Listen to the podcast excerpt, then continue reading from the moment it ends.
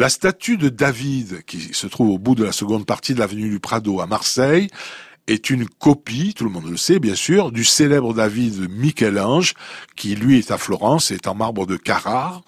Eh bien, cette copie, qui est en marbre de Carrare aussi, elle a été offerte par le marbrier, sculpteur, mécène Jules Cantini en 1903. Bon, elle a été placée dans réserve et ce n'est qu'en 1949 qu'elle a été placée, là où on la voit aujourd'hui, euh, au bout de la deuxième partie du, du Prado, euh, tournant le dos à, à, la mer. Euh, L'original de Michel-Ange, lui, a été sculpté entre 1501 et 1504 dans un bloc unique, un seul bloc de marbre blanc de Carrare, qui avait été abandonné après les échecs de deux sculpteurs qui n'étaient pas arrivés à en faire quelque chose. Et eh bien, Michel-Ange en a fait ce, ce chef-d'œuvre absolu. La statue mesure 4 mètres 34 de hauteur, 5 mètres, euh, même plus de 5 mètres avec son socle. Et euh, quant à l'original, il a été longtemps devant le Palazzo Vecchio à Florence. Et puis, finalement, on a vu que ça s'abîmait avec les intempéries.